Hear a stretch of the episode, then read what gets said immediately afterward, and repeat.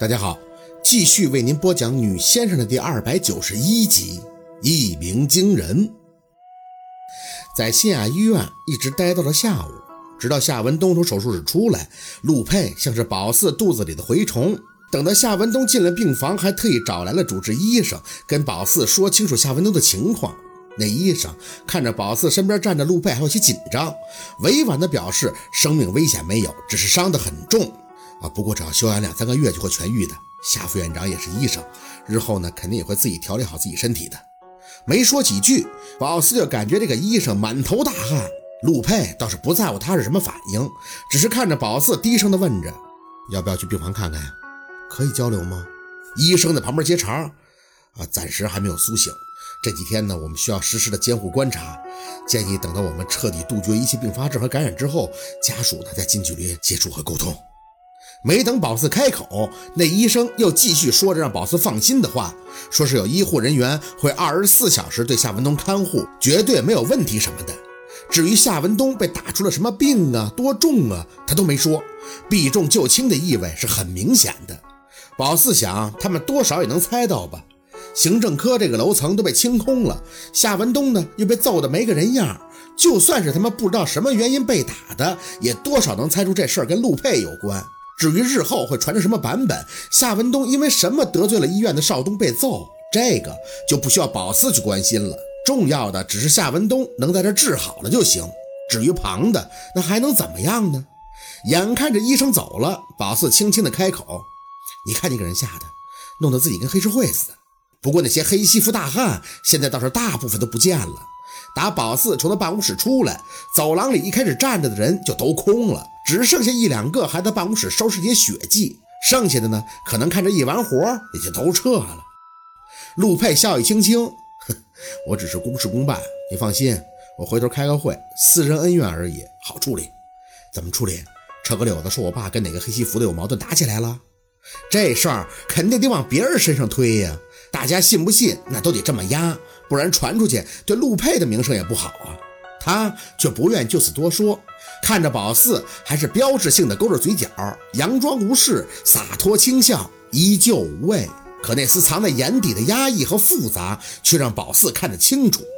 心贴得越近，很多时只需一个眼神就会明了对方的用意。宝四知道他此举的用心。不需要去追问他那通电话究竟说了什么，他要做什么，以后还会发生什么。宝四想，这事儿应该闹大了。夏文东被打成这样，还是在信雅医院，别的不敢说，沈明雅百分之百会知道的。可宝四能做的就是相信陆佩，不管发生什么，都和他一起面对，共同进退。我一会儿还有事儿，现在呢送你回去。宝四摇摇头，啊，不用送我，小六开车带我回去就行了。只是我爸这边。我保证夏医生不会有事儿的。陆佩趁着没人注意，还特意朝宝四竖起了三个手指。都被你开化过了，你还？我相信你。宝四扯他的手指握住，故意调节了几分轻松的语气看着他。这事儿过去了，以后你不许这么吓人了，知道吗？陆佩反手牵着宝四向着电梯走去，嘴角含着淡淡的笑意。在你面前啊，只有你吓我的份儿。我们家兔子这脾气多大呀？语气轻松。可宝四知道，他们俩的心思都不轻松。小六和杨助理还等在电梯的门口，等他们走近以后，直接按电梯一起进去。小六是一直没有说话，脸有些白，低眉顺眼的站在杨助理的身边。明白，他应该是被那血腥的场面给刺激到了。别看他在车上嘚吧嘚吧一路，一直说着他那个钱小姑父就应该受到应有的惩罚什么的，可真正看到那一幕，谁都会心有不忍。人遇事儿都会有一个心理转变的过程，很微妙的。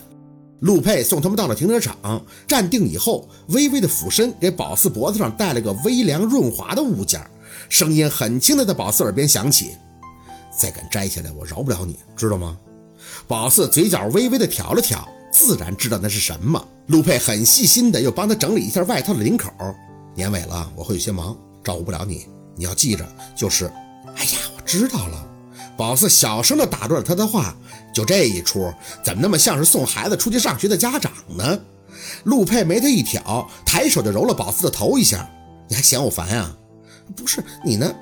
眼尾的余光很自然的就注意到了杨助理。这家伙各种憋笑的样子，站在陆佩的身后，不知道他笑什么，心怎这么大呢？这都闹心死了，他还笑。陆佩倒是没多纠结，转脸又变成了一副老大哥的样子，看着小六。六，我不在的时候，要照顾好你四姐，知道吗？小六嗯了一声，还是没有抬眼。陆佩倒是嘴角轻轻一牵，拍了他胳膊一下，有心事就跟我说，别憋着。嗯，小六还是点头，我知道。聊了一会儿以后，陆佩开始催促上车，主要是天太冷。直到车子开出医院，小六才后知后觉一般的看向宝四。四姐，陆大哥刚才那话啥意思？